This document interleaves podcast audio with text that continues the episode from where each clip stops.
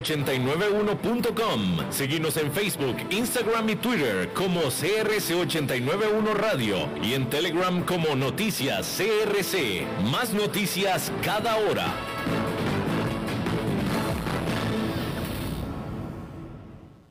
CRC 89.1 Radio y Cadena Radial Costarricense no se hacen responsables por las opiniones emitidas en este programa.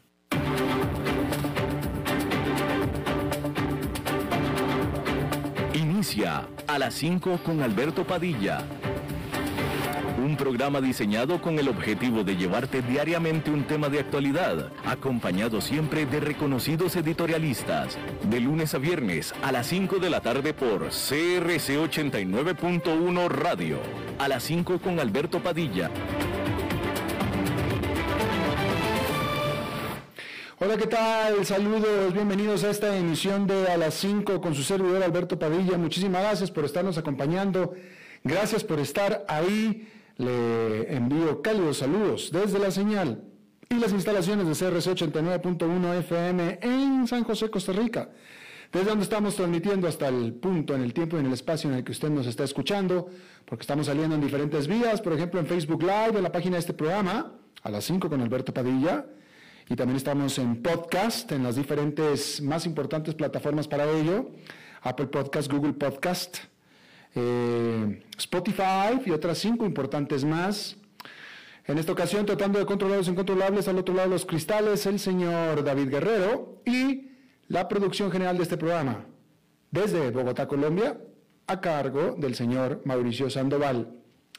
Bueno, hay que decir que las acciones de tecnología cayeron junto con todo el mercado bruscamente el martes en una dolorosa sesión de operaciones que llevó al Nasdaq Composite a su peor día desde marzo, aunque la jornada del miércoles fue mucho mejor.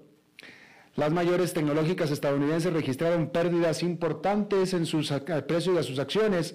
Apple perdió 2,4%, mientras que Microsoft cayó un 3,6%, Amazon perdió un 2,6% y Facebook bajó un 3,7%. Los fabricantes de chips Intel y Nvidia también recibieron una paliza en la jornada del martes. Y es que volvieron los temores inflacionarios, y esta es la clave, los temores inflacionarios con los rendimientos de los bonos aumentando y la inminencia de subidas de tasas de interés. Los aumentos de precios de productos causados por los cuellos de botella de las cadenas de suministro y un resurgimiento de la demanda de los consumidores han estado acechando los mercados durante todo el año, incluso cuando las acciones alcanzaron máximos históricos. Pero el martes, Wall Street se centró en dos desarrollos recientes precisamente la expectativa de la inflación, porque la semana pasada la Reserva Federal elevó sus pronósticos de inflación para el 2021, 22 y 23. Ahora espera que el índice de gasto de consumo personal básico, que es la medida preferida por el Banco Central para rastrear precios, aumente un 3,7% este año en comparación con el 3% que predijo en junio así como 2,3% el próximo año frente al 2,1% original. La inflación subyacente podría permanecer en el 2,2% en el 2023, aún por encima del objetivo del 2% del Banco Central. Por su parte, el Banco de Inglaterra también dijo que si bien todavía cree que la inflación pasará, no cree que haya alcanzado su punto máximo aún. Los altos costos de la energía, que podrían provocar un duro invierno se han convertido en un factor particularmente preocupante. Estos desarrollos hacen que sea más probable que los bancos centrales decidan adelantar su decisión de comenzar a subir las tasas de interés desde sus mínimos históricos. En su proyección más reciente, la Fed indicó que podría comenzar a subir las tasas el próximo año en lugar del 2023. La reversión de los programas de compra de bonos también podría ser más agresiva si hay señales de que la inflación podría salirse de control. Pero la preocupación más inmediata, sin embargo, es lo que está ocurriendo en los mercados de bonos como resultado de los temores inflacionarios. En los últimos días, los inversionistas, teniendo en cuenta la inminente acción de los bancos centrales, han estado vendiendo bonos del gobierno, lo que elevó los rendimientos. Eso tiende a perjudicar a las acciones tecnológicas. Cuando los rendimientos de los bonos del gobierno son extremadamente bajos, aumenta el interés en inversiones más riesgosas que ofrecen mejores rendimientos. La valoración, la valoración de las empresas de tecnología también está ligada a las ganancias futuras que se ven más sombrías cuando hay la perspectiva de inflación y de tasas más altas. En estos días, con las acciones tecnológicas también cae el resto del mercado. En una nota enviada el martes, Goldman Sachs recordó a sus clientes que la tecnología de la información y los servicios de comunicación ahora representan el 40% del valor de mercado combinado del SP500. Pero hay más, porque estos no son los únicos vientos en contra que los mercados están tratando de superar. También hay preocupaciones sobre el límite de deuda de Estados Unidos, el crecimiento económico en China y hasta una posible reorganización de la Fed, y esto es de último día. Porque el martes, la influyente senadora Elizabeth Warren advirtió que se opondrá al renombramiento del presidente de la Fed, Jerome Powell, llamándole un hombre riesgoso. Y bueno, todas estas fueron las determinantes de la caída del martes y de cualquier otra caída que se pueda generar esta semana. Pero lo que fue este miércoles allá en Nueva York fue positivo en general, con el, bueno, mixto, discúlpeme, fue mixto, porque el índice industrial Dow Jones quedó con un avance de 0,26%, pero el Nasdaq Composite cayó un cuarto de punto porcentual, mientras que el Standard Poor's 500 quedó con una ganancia ligera de 0,16%. Y bueno,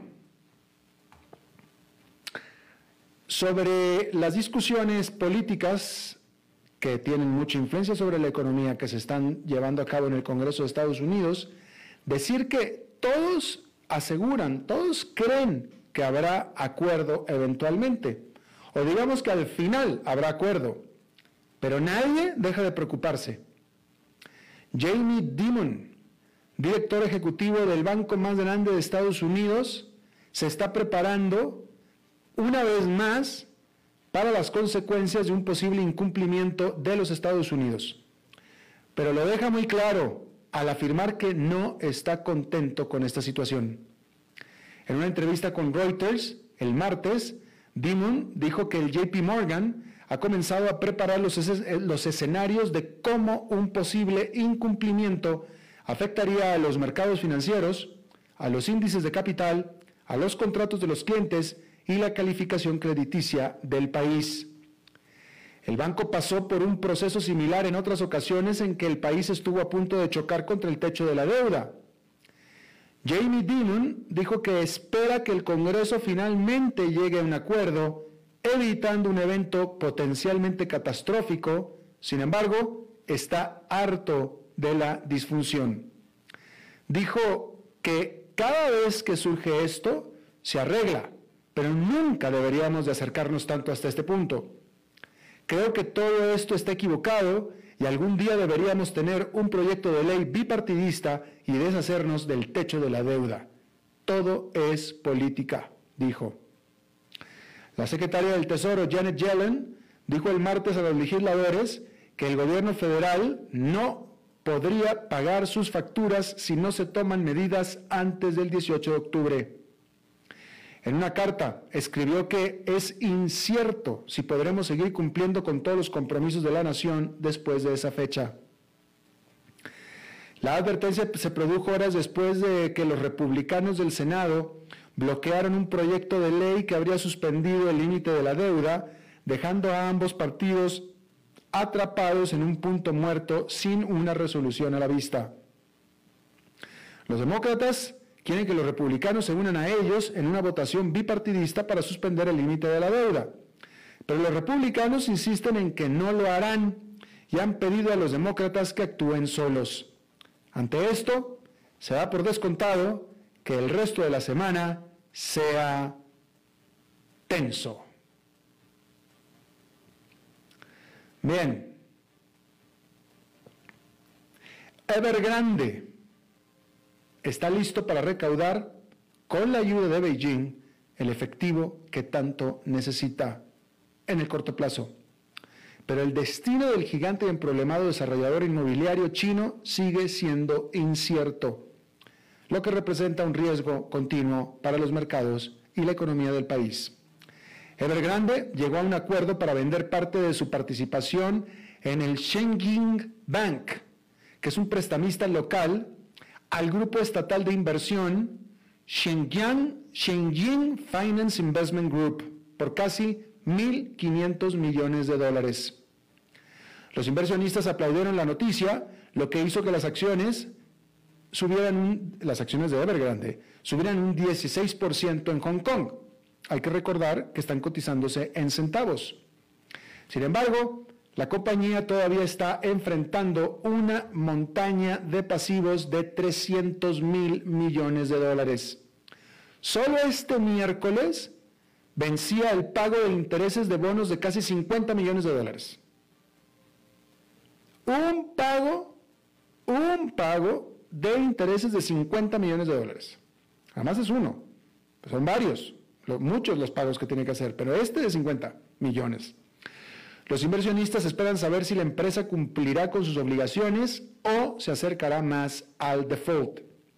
Según los términos del acuerdo, las ganancias del acuerdo del Schengen Bank se utilizarían para resolver pasivos financieros entre las dos partes. Es decir, lo que el Evergrande ya le debía a este banco. Y esto significa que el Evergrande probablemente no podrá usar el dinero para cubrir sus otras deudas. En los últimos días, el gobierno chino ha tomado medidas para proteger preventivamente los mercados y los consumidores, inyectando efectivo en el sistema financiero para ayudar a estabilizar la situación y calmar los nervios. También ha aumentado la especulación de que los funcionarios chinos pueden pedir a las empresas estatales que apoyen a Evergrande. La venta del miércoles respalda esta tesis aunque todavía no está claro exactamente cómo es que Beijing planea avanzar. Al respecto, el banco ING se pregunta, ¿se está preparando el gobierno para que Evergrande deje de pagar todos estos bonos? Eso creará volatilidad en el mercado. ¿O el gobierno quiere que Evergrande continúe funcionando y operando y construyendo y vendiendo? Todavía no podemos estar seguros remata el ing.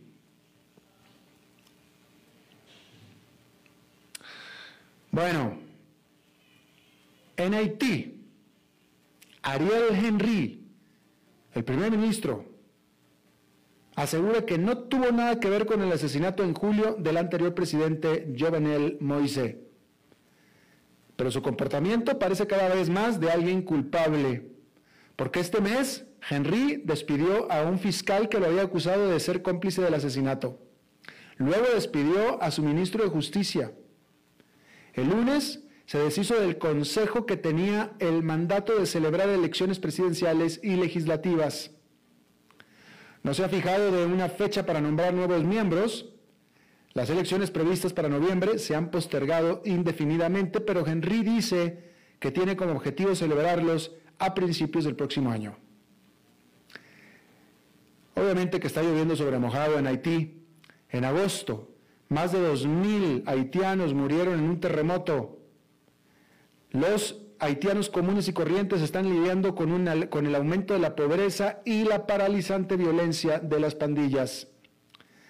La administración Biden está deportando a miles de migrantes, muchos de los cuales huyeron de Haití hace años. La semana pasada, el mundo se sorprendió con imágenes del sur de Texas, en la frontera con México, mostrando a agentes fronterizos estadounidenses golpeando a los migrantes haitianos. Desafortunadamente, con toda la tristeza, pero eso fue tan solo uno de los muchos ultrajes que enfrentan los haitianos en la actualidad. Bueno, los submarinos nucleares proporcionan una capacidad militar tan potente que Estados Unidos nunca ha compartido la tecnología necesaria con ningún aliado que no sea la Gran Bretaña. Es decir, hasta hace 15 días, cuando los dos países firmaron un acuerdo con Australia para ayudarle a construir el suyo propio. Y pues esto entonces ahora muchos otros quieren complacer también su envidia. El domingo, dos de los cuatro candidatos que compiten por liderar el partido gobernante de Japón respaldaron el desarrollo de submarinos de propulsión nuclear. Pero el país más cercano en este momento a perfeccionar su propia tecnología de submarino nuclear, ¿sabe usted cuál es? ¿Cuál cree que en este momento es el país que ya está por lanzar su propio submarino nuclear? Cuando hablamos de submarino nuclear no hablamos de un submarino que cargue ojivas nucleares. Hablamos de un submarino que se propulsa por energía nuclear. ¿Quién cree usted que está a punto de hacerlo ya? Pues aunque no lo crea, Brasil, que comenzó a investigar sobre energía nuclear en la década de los 70 y por supuesto, por lo tanto, el progreso ha sido lento. Pero el año pasado marcó la construcción de un prototipo de reactor. Los funcionarios brasileños dicen que el programa es necesario para defender sus 8.000 kilómetros de costa, conocida como la Amazonía Azul, y su riqueza económica. Pero la verdad, lo cierto es que la tecnología nuclear es demasiado para proteger a los peces, proteger plataformas petroleras y ahuyentar a los ocasionales despistados buques de guerra argentinos que de pronto se aparecen por las costas brasileiras. Bien, ahí lo tiene usted. Mire esta nota. Esta nota me parece muy, muy interesante. Los programas técnicos de educación superior las carreras técnicas que también se le conocen pueden ser una herramienta sumamente eficaz en momentos de crisis como la actual pandemia del COVID-19, en que millones de personas en los países de América Latina y el Caribe necesitan entrenamiento laboral y adquirir nuevas habilidades para insertarse de manera urgente en el mercado formal del trabajo, de acuerdo a un nuevo informe del Banco Mundial. La pandemia impactó severamente en la región, causando un retroceso económico sin precedente y una fuerte caída del empleo y la producción en momentos de enorme transformación en el mundo del trabajo. En este contexto, el aporte de las tecnicaturas o carreras terciarias o carreras técnicas, usualmente de dos o tres años de duración y orientadas al mercado de trabajo, podría ser de gran ayuda en la generación de empleo, ya que ofrecen salidas laborales relativamente rápidas y bien remuneradas, según este reporte que se llama La Vía Rápida hacia Nuevas Competencias, programas cortos de educación superior de América Latina y el Caribe. Dice el Banco Mundial que para ello los países de la región deberían promover la expansión y mejor calidad de estos programas a fin de beneficiar a un mayor número de personas y contribuir a generar rápidamente el capital humano necesario para la recuperación económica y el crecimiento. Y el Banco Mundial tiene toda la razón. Carreras técnicas. Esto ciertamente yo estoy de acuerdo, yo suscribo lo que dice el Banco Mundial, que en estos momentos de tanto apremio económico de los países de América Latina y de su gente, una carrera técnica es de gran valía. Pero ya lo era desde antes, ¿eh? Ya era desde antes. Ahora, no nada más estamos hablando de una carrera técnica de dos años para programar computadoras, que por supuesto ah, por ahí va la cosa también, pero no nada más tiene que ser una cosa tan sofisticada como programar computadoras o desarrollar desarrollo de, sitios web o desarrollo del Internet. No, no, no, no nada más, no necesariamente. No, no, no.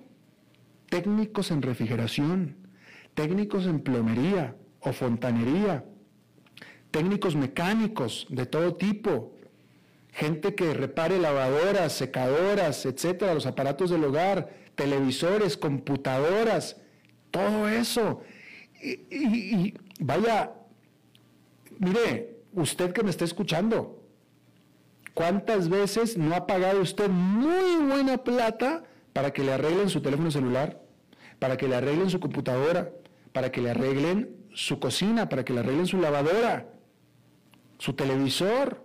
su licuadora, su aparato de aire acondicionado. Cualquiera de estas actividades es mejor que manejar Uber, ¿eh? Y mi respeto para los choferes de Uber. Mis respetos. No, no, no estoy diciéndolo en sentido peyorativo. Pero sí, mucha gente cree que es peyorativo ser técnico en algo. Y no. Oiga, eh, yo no me acuerdo hace algunos meses que vinieron a arreglarme la lavadora de casa vinieron a domicilio, en 25 minutos estaba arreglada la lavadora, en 25 minutos y me cobraron una platota. Una tremenda platota.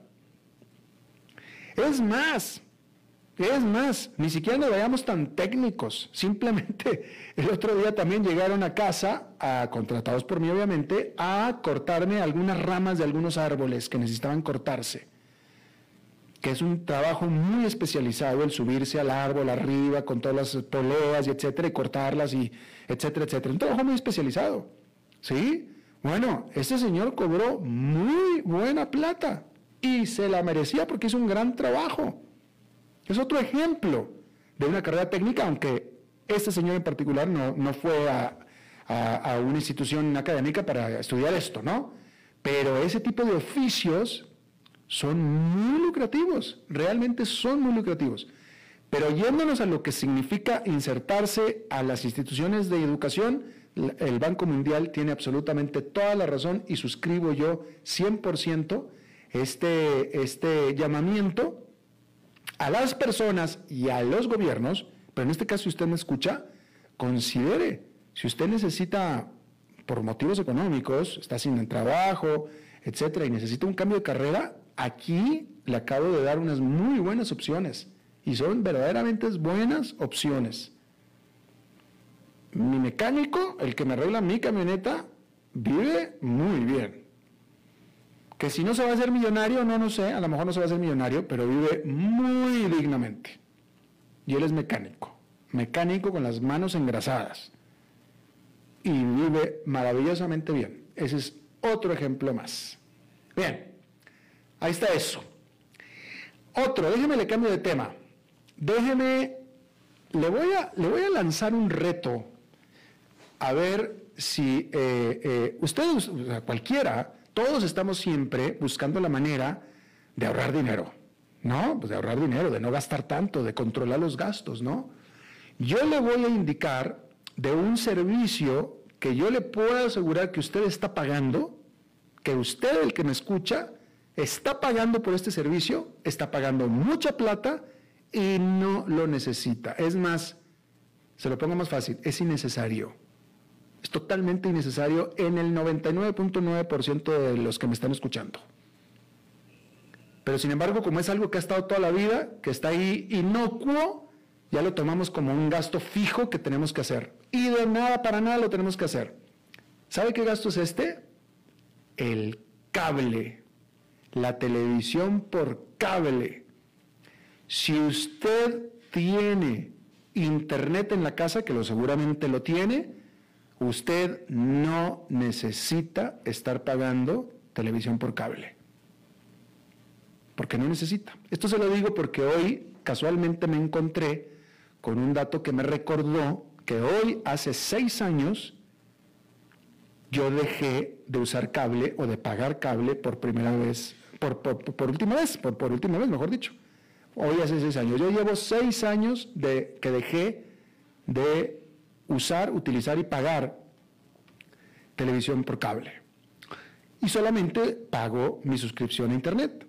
Y la verdad es que por Internet uno puede, uno recibe todo lo que se ve por la televisión de cable básicamente en términos de entretenimiento, es cierto que por internet no se pueden ver la cantidad de oferta de canales que te da el cable, pero es que tampoco los necesitas. Realmente tampoco los necesitas. Eh, y por supuesto, yo, yo, estoy, yo estoy hablando no nada más de que usted tiene toda la oferta en la computadora por el Internet, no, estoy hablando de la televisión por Internet, el TV Internet, o Internet TV, mejor dicho, ¿no? En mi caso yo uso el Apple TV, pero hay muchas otras ofertas que usted puede utilizar, muchas, Roku, etcétera, etcétera, ¿no? Pero si usted tiene conexión a Internet, usted no necesita el cable para nada y nada más póngase a pensar en los miles de dólares que usted se ahorraría al año. Miles. Y no necesita el cable. ¿Sí? En mi, caso, usted, usted, si deja el cable, usted por internet puede recibir básicamente mucho de lo que ya está viendo usted en el cable, mucho. Eh, y usted nada más paga por lo que ve. Pues nada más paga por lo que ve y lo ve cuando usted lo quiere ver. Y es calidad como si lo estuviera viendo cualquier otra cosa, ¿no? Y si todavía a su televisor usted le pone las antenas famosas esas de conejo o aéreas, vaya, usted puede ver, obtener los canales locales de su localidad. Por si quiere usted las noticias locales, etcétera, los noticieros, etcétera, bueno, pues los ve ahí, ¿sí? Eh, pero todo esto se lo digo, no porque yo tenga algo en contra del cable, no, no, no, es, no es eso.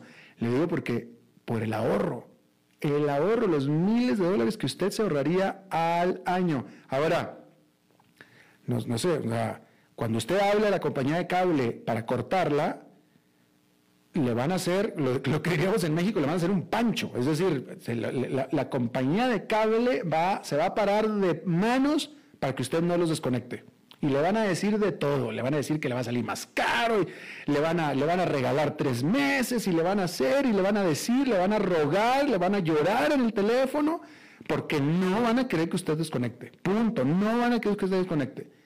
No importa, escúcheme lo que le estoy diciendo, no importa todo lo que le van a ofrecer, porque le van a ofrecer mucho, bastante le van a ofrecer, y no van a querer terminar esa llamada sin que usted no se quede pero no importa lo que le vayan a ofrecer lo que vayan a regalar, siempre va a ser más caro.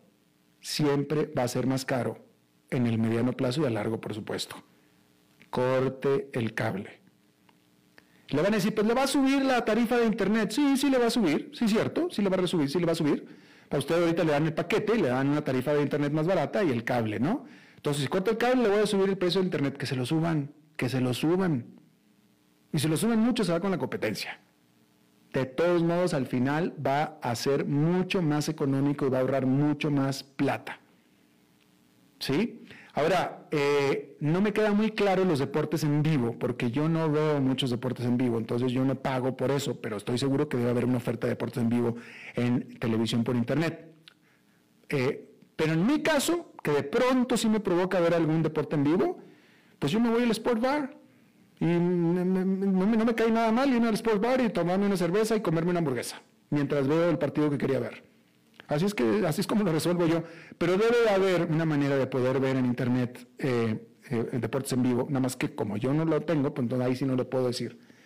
Pero yo, en lo personal, yo no soy mucho de ver televisión, pero yo con Netflix, PBS, o sea, Public Broadcasting este, eh, YouTube, ya con eso tengo. Ya, ya, ya me sobra.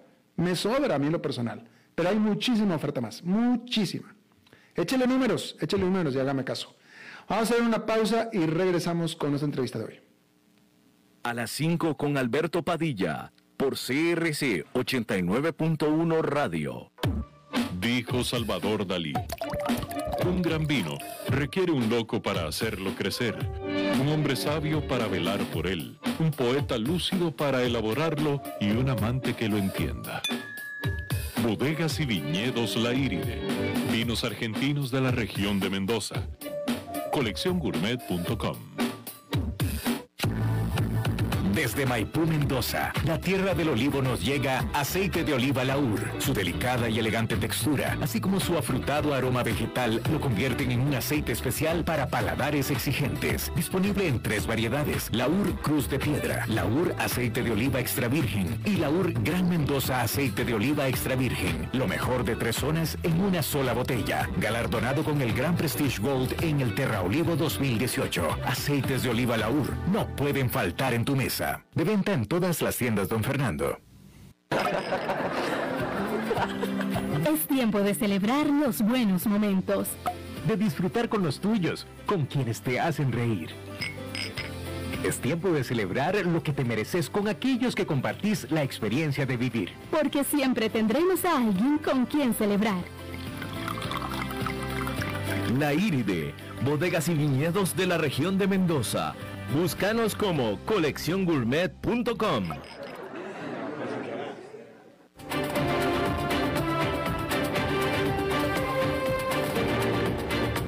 Seguimos escuchando a las 5 con Alberto Padilla. Bueno, los economistas suelen preocuparse por el precio del petróleo en un contexto de inflación creciente, porque el precio aumenta la inflación en general. Pero ya no, porque ahora el vertiginoso aumento del precio del gas natural es el mayor problema, especialmente en Europa, donde ha aumentado casi un 500% el gas natural en los últimos 12 meses, 500%, y un 4,5% solamente en la última semana. Las bajas reservas, las desconfiables exportaciones de Noruega y Rusia y los altos precios en Asia donde se comenzó a acaparar gas natural licuado, son los principales culpables de la actual situación. Allá las fábricas de alto consumo de gas, como las plantas de fertilizantes, están suspendiendo operaciones, lo que provoca una escasez de importantes productos como el dióxido de carbono, que se utiliza en la producción y el transporte de alimentos. Y si este invierno es particularmente frío, es posible que se produzcan cortes de luz y de gas. Es poco probable que los precios del gas bajen pronto. El gas sigue siendo todavía más barato en Estados Unidos que en Asia y Europa, pero las empresas estadounidenses no pueden exportar mucho, cuando menos no mucho más, debido a la limitada capacidad portuaria. Aún así, los precios allí ya han subido a sus niveles más altos desde el 2014. Algunos analistas ven con muchísima preocupación que con octubre a la vuelta de la esquina, una nevada temprana en Europa o en América del Norte en medio de esta situación causará estragos en el mercado.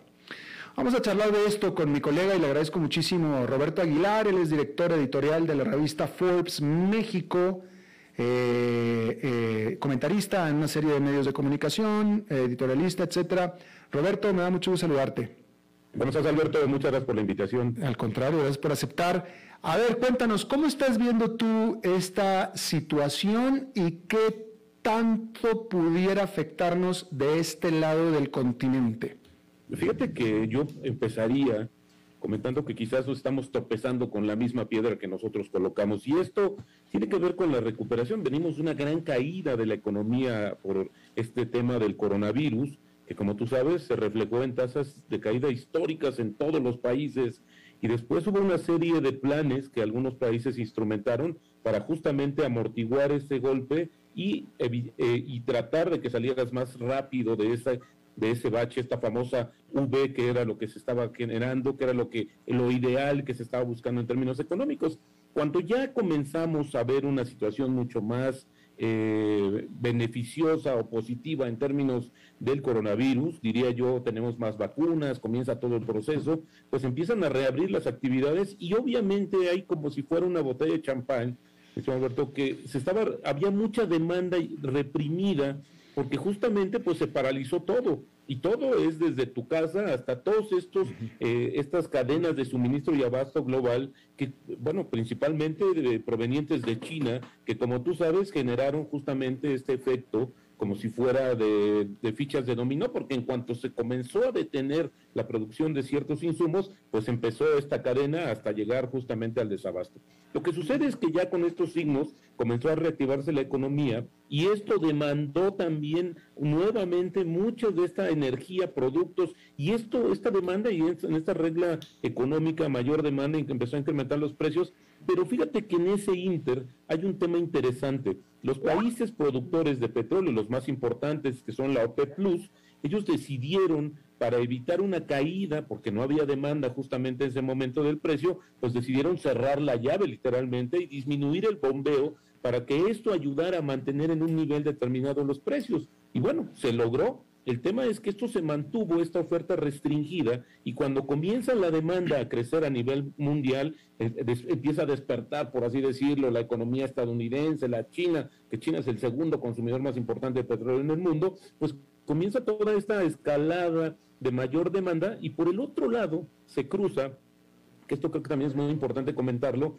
este, estos proyectos o estos procesos de buscar más sustentabilidad en el medio ambiente. ¿Y por qué te lo comento? Porque fíjate que cada uno de los países a través de estas reuniones y estos acuerdos de la famosa COP se comprometen a disminuir en cierta proporción sus emisiones contaminantes y este fue el caso de China que China además es el mayor consumidor y el que más usa carbón para generar, para generar electricidad. Esta economía tan grande que está en proceso, bueno, hoy se disputa incluso o se dirime si es la primera o la segunda economía más importante del planeta y el tema es que eh, comenzaron en el primer trimestre del año el gobierno a disminuir, por, a dictar una disminución más bien del uso de carbón y a producir menos. El tema es que esto fue un, un poco la consecuencia de que ante la mayor demanda de energía y la poca disponibilidad de la materia prima principal que era el carbón, pues ahí se generó un gran choque. Y hoy China en esta semana ha sido una gran noticia en el mundo porque se estima que el 40% de su planta productiva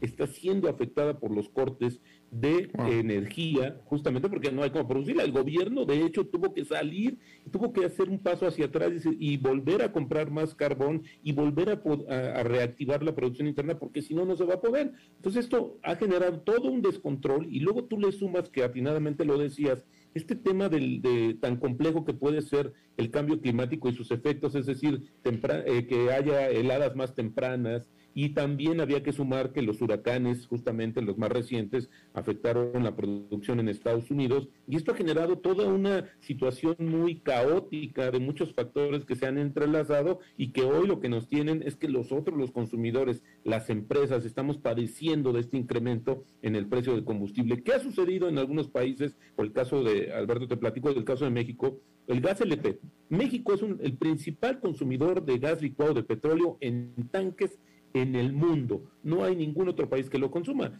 Y esto ha sido, pues, eh, eh, desafortunadamente, afecta a la población de menos ingresos. Y lo que hizo el gobierno fue eh, instrumentar un plan para vigilar y mantener o fijar los precios por un periodo de seis meses.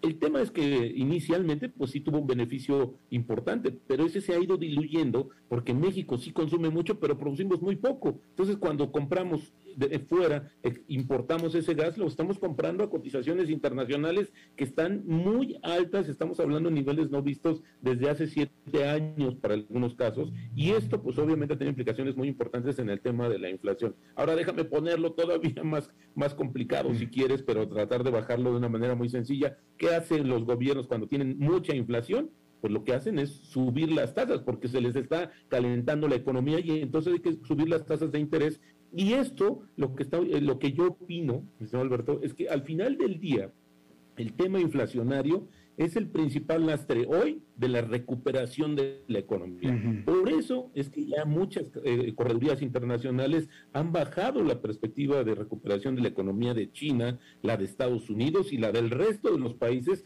porque ven que esta situación sí, desafortunadamente, fue un bache en este, en este rebote de la economía y ha sido también a raíz de esta mayor demanda. Nos despertamos todos, el mundo, empezamos a demandar más y vimos que no teníamos todavía la suficiente capacidad de distribución, están atorados hoy por ejemplo, un caso interesante, Alberto, es el incremento tan grande que ha tenido los, el costo de los fletes a través de, de los barcos, de, los navieros, porque es no solamente es el combustible, sino también tienen atorados, literal, varios puertos están detenidos porque este flujo se detuvo en algún momento y hoy, si lo podemos ver incluso hasta nosotros como consumidores finales, si haces un poco la comparación de cuánto podías pagar por un pedido hace un año o hace algunos meses y hoy, la verdad es que también ahí hay un encarecimiento importante. Así es que hoy ¿Qué vamos a hacer? Y, más allá de esta visión negativa y caótica, creo que esto va a tender también a recuperarse. La próxima semana se reúne la OPEP y es muy probable, Alberto, que decidan nuevamente abrir la llave y con ello estabilizar la oferta y ver, veríamos precios del petróleo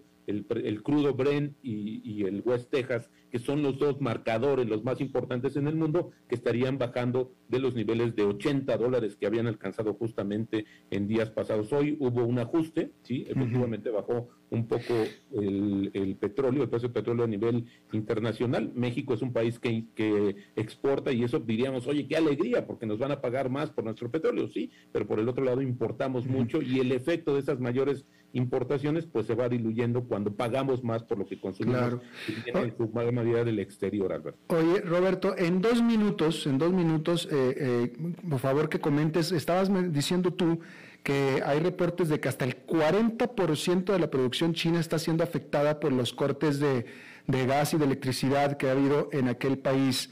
Si esto fuera así y ya venía el mundo sufriendo por las, los eh, eh, cuellos de botella en las cadenas de suministro, entonces la temporada navideña va a ser muy dura en términos de escasez de productos, de regalos de Navidad, vaya. Sí, y además de eso, Alberto, volvemos nuevamente a este principio económico, que va a haber una mayor demanda y esto justamente va a hacer que se incrementen los precios, porque hay menos disponibilidad de estos productos. Y si a esto le sumamos, por ejemplo, pudiéramos tener una temporada más fría de lo que se podría haber visto en años anteriores, pues obviamente va a ser un tema. Ya lo vimos, esto creo que también, ya vimos una probadita de esta situación eh, que pareciera en, algunos momentos como una película apocalíptica. En el caso de Estados Unidos, que estas inundaciones en Texas dejaron varios días varados eh, y sin energía, no solamente a las empresas, a las petroleras, a los hogares, que tuvieron que una situación bastante compleja. Hoy, desafortunadamente, somos mucho más dependientes de todo lo que tenga que ver con la electricidad, así como en el caso de los microchips, los microprocesadores, que también es otra gran crisis que está afectando no solamente a la industria automóvil, automotriz. Se estima que hay 10 millones de autos que no se, que se dejaron de producir justamente por la falta de esta materia prima de los microchips. Y esto también, obviamente, estando en casa, pues demandamos más computadoras, ahora tenemos teléfonos inteligentes que tienen también un chip, los focos, muchos de los aparatos que tenemos en casa, y ahí explicamos también la fuerte demanda que hay de estos productos y cómo hoy el mundo está tratando de recuperarse, pero creo que ha sido bastante rápido. Tiene que asimilarlo y esta nueva normalidad, pues obviamente no va a ser tan fácil llegar a ello. Claro. Yo aquí a los eh, seguidores, Roberto, no sé si estés de acuerdo, pero yo desde hace ya varias semanas les había dicho que si encuentran el producto o regalo de Navidad que van a querer regalar el 25 de diciembre, si lo encuentran de una vez, cómprenlo de una vez, cómprenlo ya.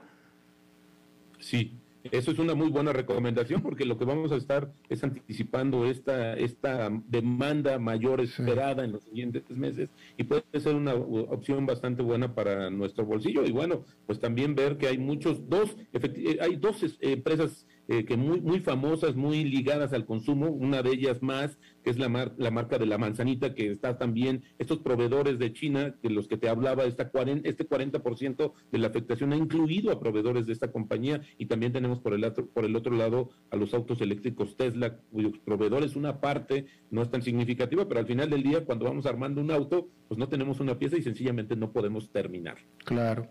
Roberto Aguilar, director editorial de Forbes México, te agradezco muchísimo este con nosotros. Al contrario, Alberto, a tus órdenes. Un saludo hasta Colombia. Gracias, hasta Costa Rica, gracias. Bien, vamos a hacer una pausa y regresamos con más.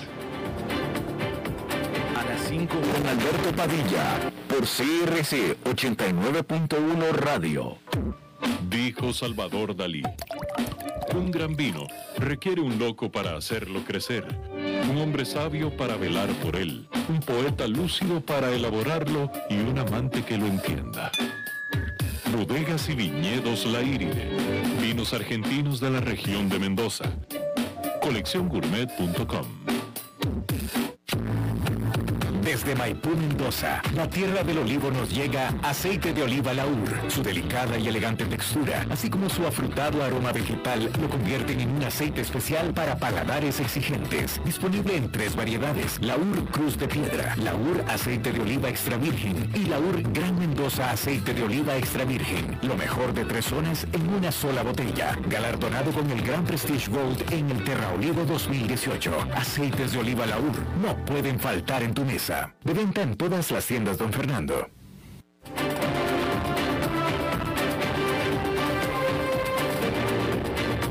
Seguimos escuchando a las 5 con Alberto Padilla.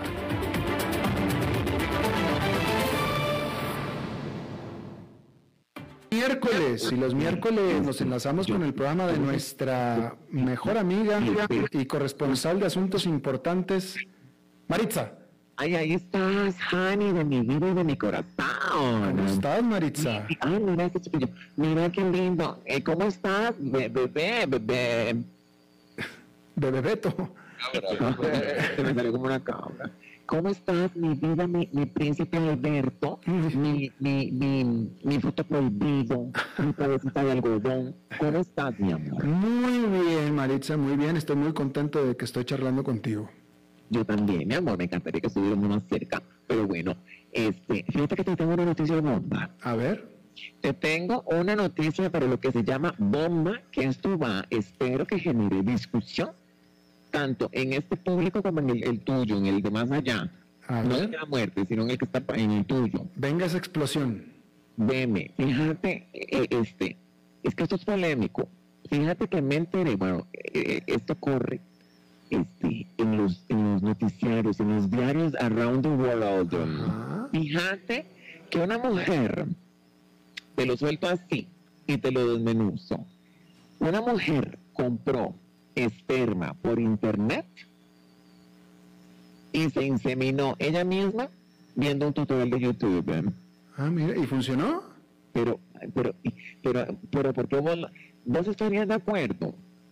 Bueno, ah, pues es, es o sea, si el res- o sea, si, si salió todo bien, pues sí, sí estoy de acuerdo porque pues es, es, es, es algo mucho más práctico que acudir a físicamente a un banco de semen y etcétera, hacer todo el proceso en el hospital, etcétera, ¿no? O sea, si se puede hacer con seguridad desde el domicilio, ¿por qué no? Bueno, mi amor, porque no es como hacer conejos. Bueno, fíjate que esta mujer, te, te voy a decir, ella se llama Stephanie Taylor Ajá. y tiene 33 años. Es- Estamos hablando que esto es en, en el Reino Unido. Y fíjate que ella, bueno, eh, su, su matrimonio no funcionó, ella se divorció, este, pero ella ya tenía un chiquillo, un, un, un- pequeñuelo que se llamaba Frankie. Pero ella dijo, fíjate que yo quiero tener otro y quedó pues con, con, con, con un mal sabor de boca. Me refiero como a la relación. Que ella dijo, oye, yo no me quiero volver a casar, qué pereza, pero quiero tener otro, o- o- o- otro niño. Entonces, fíjate que esta, esta mujer se metió eh, en una aplicación en internet de donantes de ADN. O sea, de semen. Exacta, Ujú. exactamente. Entonces, fíjate este, que ella encontró una aplicación que se llama Just Baby, que es como decirte un Tinder, pero con donantes de semen. Ujú. Entonces vos te metes, es un catálogo, y vos te metes a ver qué te gusta y qué más. Entonces fíjate que ella encontró un candidato. Y ella dijo, este me gusta. Y, y fíjate que, pero veme la transacción, Alberto Padilla. Entonces, este, se pusieron de acuerdo. Y él dijo, está bien, obviamente ella le paga. Yo no sé cómo será la extracción de tal líquido, pero resulta que él la fue a visitar a la casa ya. Ah, no, eh, eh, fíjate que yo creo que se lo llevó como un topercito. Yo no sé qué se lo llevó. Entonces tomaron café, tu- un súper natural, súper, su- súper, este, no pasa nada. Entonces se conocieron en persona. Tomaron café, platicaron, el, el tipo lo dejó, este, el, el, el regalito ahí en, en algún topper, y fíjate que ya se fue. Entonces ella dijo, güey, ya yo tengo lo principal, tengo la semillita. Ahora, ¿cómo la introduzco? Entonces, fíjate que ella dijo, empezó a buscar clínicas y dijo, esto es carísimo, esto es carísimo. Y se metió a eBay, a eBay, y ahí encontró un kit, un kit para hacer el procedimiento de este, Inseminación artificial. Exactamente. Y ella dijo, aquí es, hágalo usted mismo. Se metió un tutorial de YouTube Y dijo, este, bueno, lo hago. Entonces fíjate que en la tarde, ahí después de tomar café, este, eh, ella misma procedió con, con, con el asunto y le pegó, y le pegó. Oye, y bueno, ahora una pregunta práctica, porque dices que se conocieron, dices que el, el- el- el- el- el donador llegó a la casa. Claro. Y bueno, y, y sin, sin ser este, sin ser, esta es una pregunta seria, pero ¿por qué no lo, por qué no lo hicieron de la vía natural y listo? Me encantan los detalles, te encanta. No, en serio, porque no sé, si ya estaban ahí. No, fíjate que ella, no te estoy diciendo que ella, ay no, ella dijo yo no quiero nada más con otro miembro, Ok, eh, de ningún plan. ok. Entonces ella dijo, no, usted tráigame ese, pa- yo ya no quiero tener ningún tipo de contacto del tercer tipo, Ujú, ok, yo me lo hago sola, Ok. yo perreo sola. ok. Este, y, y fíjate que, que se compró el kit. Entonces ella misma, yo, ay, yo a mí me parece muy, como muy complicado. Es como la gente que se corta el pelo a sí misma con espejos en la parte de atrás. Muchacha, ¿cómo te metes? ¿Qué haces? ¿Qué, qué hace uno? Pero fíjate que eh, no, no, me, no me parece tan mala la idea. Eh, yo no conozco los riesgos médicos ni, ni tampoco si hay legislación en contra de este tipo de cosas, pero aquí en el programa incluso, Maritza, aquí en el programa tuvimos una vez, a, aquí tuvimos a una entrevistada que ella había eh, tenido, su hija, su hija, eh, la tuvo por medio de inseminación artificial, eh, que compró eh, la semilla eh, a través de un banco de esperma. Eh, entonces ella, ella compró la semilla o el espermatozoide, pues, en un banco de esperma en California y se hizo el procedimiento de inseminación artificial en Panamá. En Panamá. Entonces, claro, con gran, con gran este costo. Pues un costo muy, un costo importante. Eh, la ventaja del banco de esperma es que eh, eh, él, eh, ella no conoció, no con una, la, la- la receptora, la, cliente, no conoce al donador, pero sí tiene el perfil del donador. Sí, sí. Bueno, ella, por eso te digo, ella lo, lo, lo que hizo fue algo, este, pues que está más ahí en internet, una aplicación de estas, como un Tinder, pero de eso. Entonces te metes, ya, ya están de acuerdo todos, se firma, se, se dan la mano, bueno, aquí te, aquí te dan el regalito. Después de eso. Bueno, eh, ya, ya, ya, ya, ya eso depende, ya eso depende. Pero fíjate este, que la familia estaba brava y, y no, no tenían, como que, como que no estaban de acuerdo. Ya cuando na- nació la criatura, que se podría decir que es la primera bebé online. Se podría decir que esa, esa chiquilla eh, nació de una aplicación. Y fíjate que de ya, obviamente, todos en la, casa como locos chineando, pero yo yo digo, Albertito, las mujeres son como los chinos, nadie las entiende, pero están dominando el mundo. Pues Albertito, es lo que está sucediendo. esa parte sí no te la voy a discutir, esa parte viniendo de una mujer la tomaré. Yo te digo una cosa, vos sabés la, el cariño y la confianza que yo te tengo. Ajá.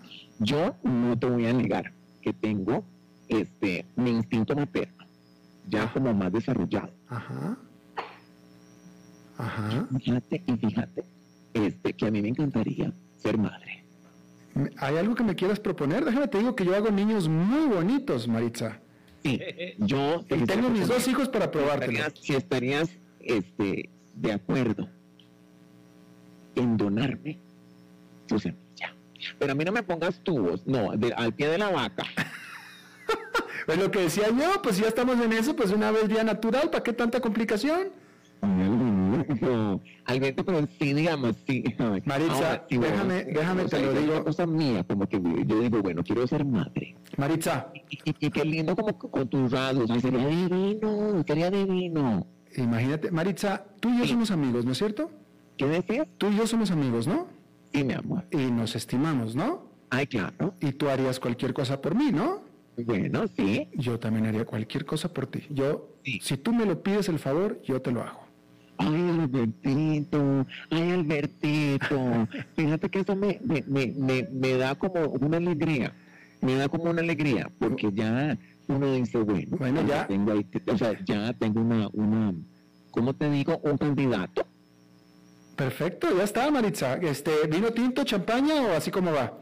Ah, no, bueno, pues sí, sí, sí, sí, ya lo vamos a hacer así, sería bonito, como algún tipo de, de canapé, algún tipo de bebida. De boquita. Ay, Alberto, qué bonito. Mira, yo digo que mientras la- el problema de, estos, de, de- de esta noticia.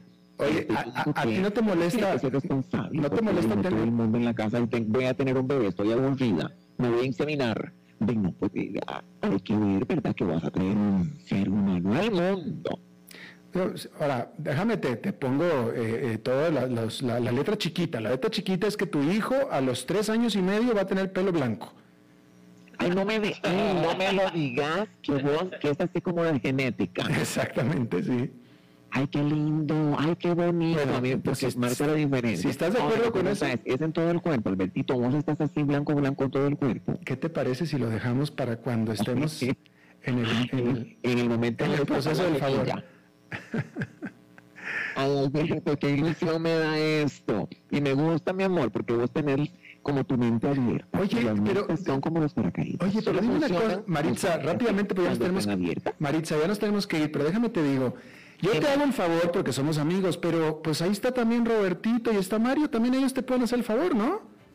Yo paso, gracias. Eh, sí, yo tengo una cita, pero gracias por el Este, Dale, dale, Alberto, con. Alberto, Alberto, vos nos estás oyendo. Sí. Ok, está bien, entonces que, que no son tan amigos como creías, Maritza, definitivamente, yo sí. No, mi amor, pero para eso te tengo a vos. Y te voy a decir una cosa. El cielo es azul y la noche es negra. Y muy pronto, tu mamá mi suegra. Exactamente, así será, así será. Ok, Ok, te mando un beso. Igual. Después nos ponemos de acuerdo a ver cómo hacemos. Este, porque yo con, con, con, con tubos de esos de ensayo no. Ok, perfecto, no, no, eh, definitivamente no. Algo nada. más tibiecito. Ya, ya está, ya está, Maritza, ya está. Gracias. Bueno, mi amor. Hasta luego. Bien, eso es todo lo que tenemos por esta emisión de las 5 con servidor Alberto Padilla. Muchísimas gracias por habernos acompañado. Nos vemos en 23, en 23 horas. Que la pase muy bien.